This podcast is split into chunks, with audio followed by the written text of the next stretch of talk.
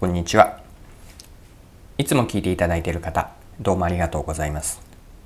今回が初めての方はよろしくお願いします。ただ翼です。このチャンネルはビジネスセンスを磨くというコンセプトで毎日配信をしています。今日は何の話かというと、副業についてです。副業の捉え方、位置づけをこんな考え方もありますよという内容になります。何か副業をされている方、これから副業を考えている方のこう参考になればと思ってお話をしていきます。それでは最後までぜひお付き合いください。よろしくお願いします。はい、え今日のテーマは副業です。え皆さんは現在副業をされているでしょうか？今、え直接していなくてもえ副業に興味を持っているこれからやってもいいなと思っている方もいらっしゃるのではないでしょうか？で今日はですね副業についてこういう捉え方こういう位置づけをして副業をやっていくといいですよという話。あの何か参考になればと思って3つに絞ってこれからご紹介をしていきます。じゃあ副業の位置づけどんなもの？皆さんは副業の位置づけは何か？副業を何のためにやるかやろうとしているかやりたいと思っているかと聞かれればどのようにお答えになるでしょうか？副業の位置づけどういうふうに考えるでしょうか？今回話をする内容は3つあるんですけれどもまずはその3つをご紹介してそれから順番にどういう位置づけ意味合いなのかについて見ていきましょう。1つ目は自分副業というのは自分がこう持っているものスキルとかですね。それの棚卸しの場として活用する。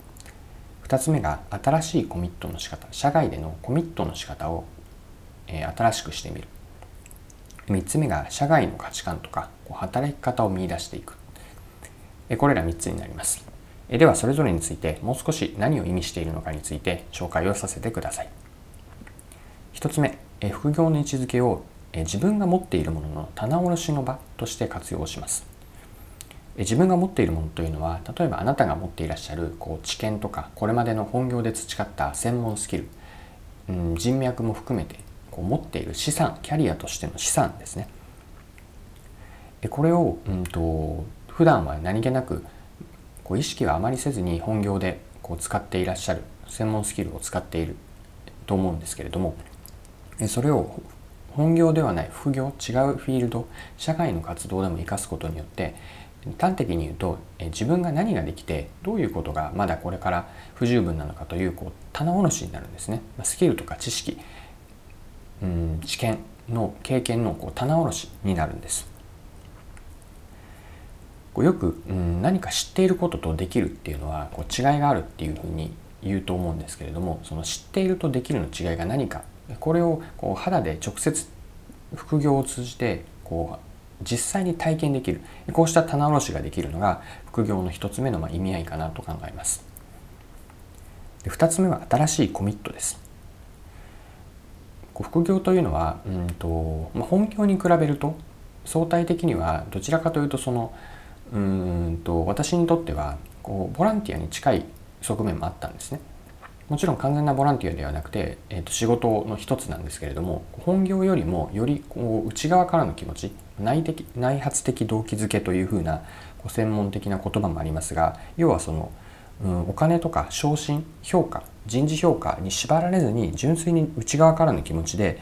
うん、と副業をすることができるそれによって自分がうん、仕事に対して働くということ。仕事を通じて世の中相手にこう貢献をするというのが、まあ、どんな意味合いを持つそこで何を感じるかというそうしたこうコミットの仕方をこう体験できるというのも副業の良さだと感じました。はい、えでは3つ目の捉え方ですね。こう外の価値観を得ていくです。こう社外の人と普段はやり取りをしないこう、うん、組織とか会社の人と一緒にあの副業なのでよりこう、まあ、コミットして深く働く中であの新しいその何て言うんですかね仕事のやり方同じ例えばですね、うんと、ミーティングの仕方一つとってもそうですしこうプロジェクトの進め方だとかあとはまあ、マーケティングとか営業、プロダクト開発、まあ、いろいろこうフィールドがあると思うんですけれども、データ分析とかですね、まあ、そうしたやり方で、普段こう会社の中にいると、自分の会社のやり方がもう絶対的にこうなっていくんですけれども、やっぱり会社ごとによってカルチャーとかやり方の違いがあるんですね。まあ、そうした、えっ、ー、と普段、うん、なかなか接することができない自分の会社以外のやり方をみうんと経験できるでそこから、うん、表面的なこうやり方の違いだけではなくてそこの奥にある、うんまあ、価値観の違いとか文化ですかねそうした、うん、自社にはないやり方これをあの本当に価値観とかカルチャーのレベルから体験することができるというのも副業の良さなのかなと思います。いろいろな人といろいろな働き方をすることによってあこういう仕事の考え方こういう仕事への価値観とか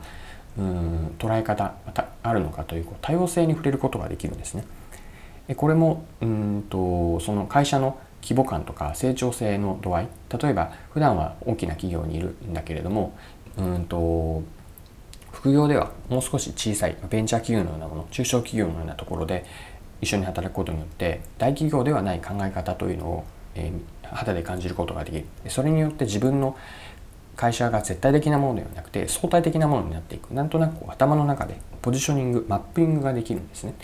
こうした感覚を得られるというのも副業の意味合い、まあ、捉え方として一つ持っていくといいのかなというふうに考えますはい、えー、今回も貴重なお時間を使って最後までお付き合いいただきありがとうございましたこのチャンネルはビジネスセンスを磨くというコンセプトで毎日配信をしています。次回もぜひ聴いてみてください。また、チャンネル登録をしてフォローいただけると新しい配信を見逃すことがなくなります。まだの方はぜひチャンネル登録、フォローをよろしくお願いします。それでは今日も素敵な一日をお過ごしください。